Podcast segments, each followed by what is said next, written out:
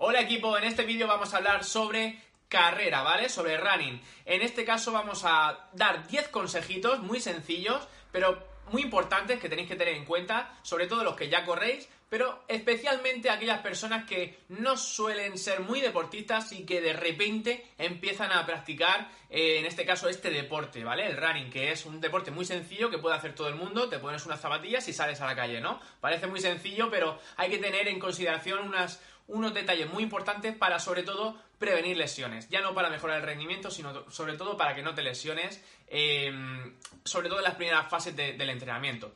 El primer consejo que vamos a dar es que, uno, aumentes la distancia y la intensidad del entrenamiento siempre de forma progresiva. ¿Esto qué quiere decir? que si vas a empezar a correr y no has corrido nunca, pues obviamente no puedes empezar seguramente corriendo 20 minutos o 30 minutos eh, cada día o todos los días la primera semana.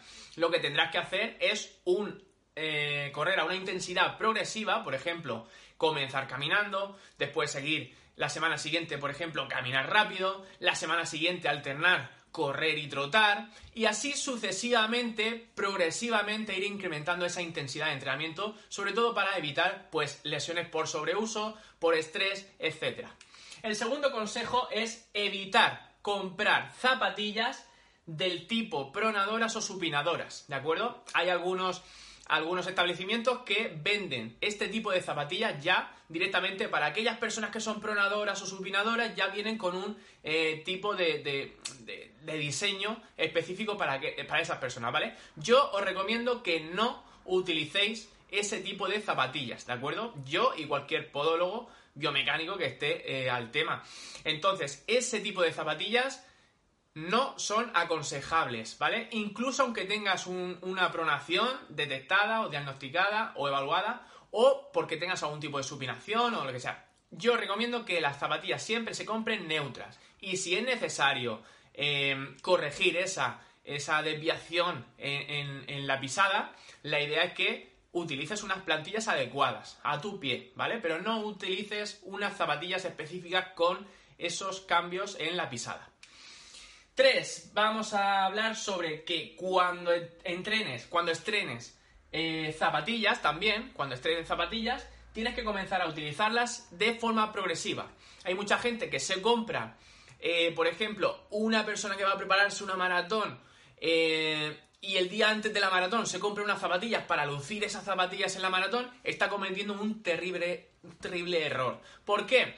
Pues básicamente porque la, digamos que la musculatura, todo el sistema musculoesquelético tiene que adaptarse a esa nueva, eh, a ese nuevo material, esa nueva pisada, ¿vale? Porque quieras que no, aunque sea la misma marca de zapatilla, va a variar una zapatilla y otra, la pisada, y por lo tanto ese estrés va a ser muchísimo mayor en una zapatilla nueva y en una carrera que, por ejemplo, vamos a utilizar en muchos kilómetros, ¿no? Pues por lo tanto, siempre que vayamos a comprarnos unas zapatillas nuevas, vamos a intentar de forma progresiva dejar las antiguas y de forma progresiva ir introduciendo las nuevas.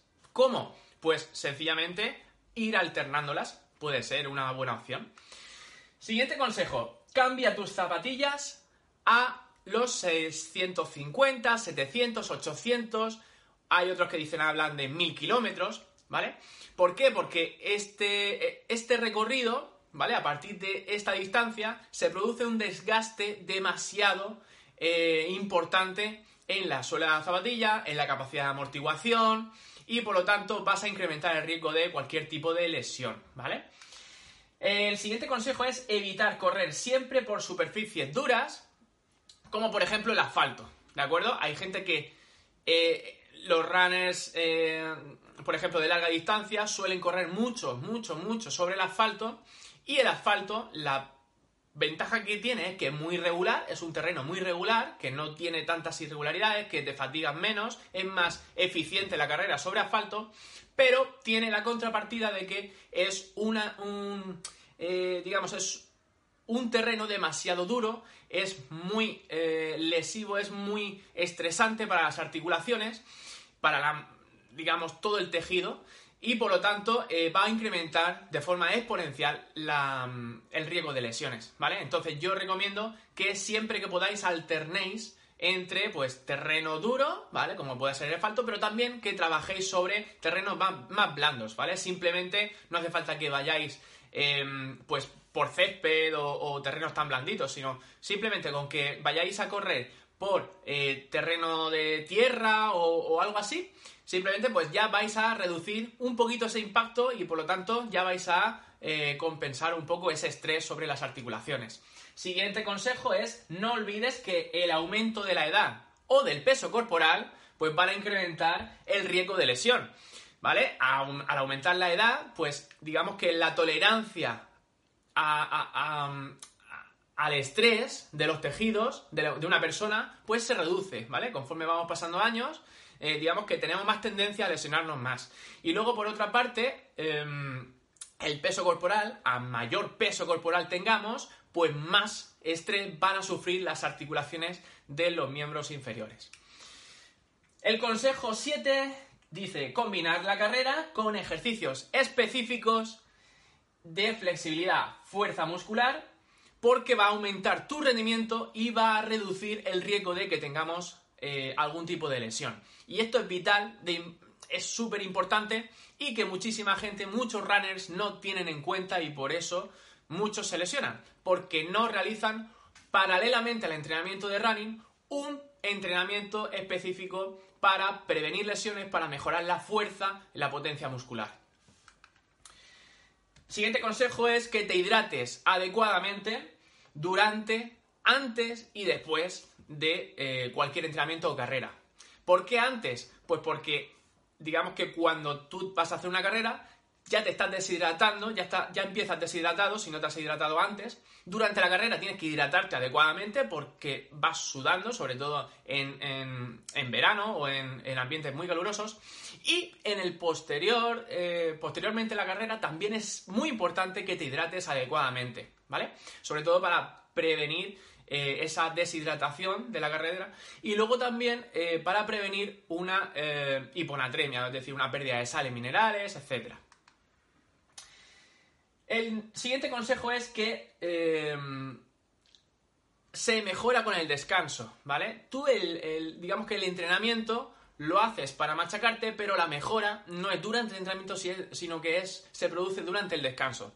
Así que lo que tenemos que hacer es, sobre todo, descansar mucho para mejorar. Porque si quieres mejorar y no estás descansando bien, no duermes tus 6, 7, 8 horas diarias, no vas a rendir suficientemente y estás incrementando también el riesgo de padecer lesiones porque esos tejidos durante la noche es cuando se recuperan y cuando eh, van a reducir ese, esas, el riesgo de, roturas o, problemas. Y el último consejo es que guíate por un profesional del ejercicio para eh, diseñar tus sesiones de entrenamiento.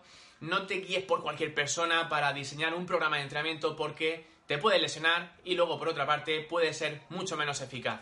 Así que ten en cuenta estos consejos si eres runner como si no y eh, nada, nos vamos viendo por las redes. Cualquier duda os contesto por email o por redes sociales. Un abrazo, hasta el siguiente vídeo.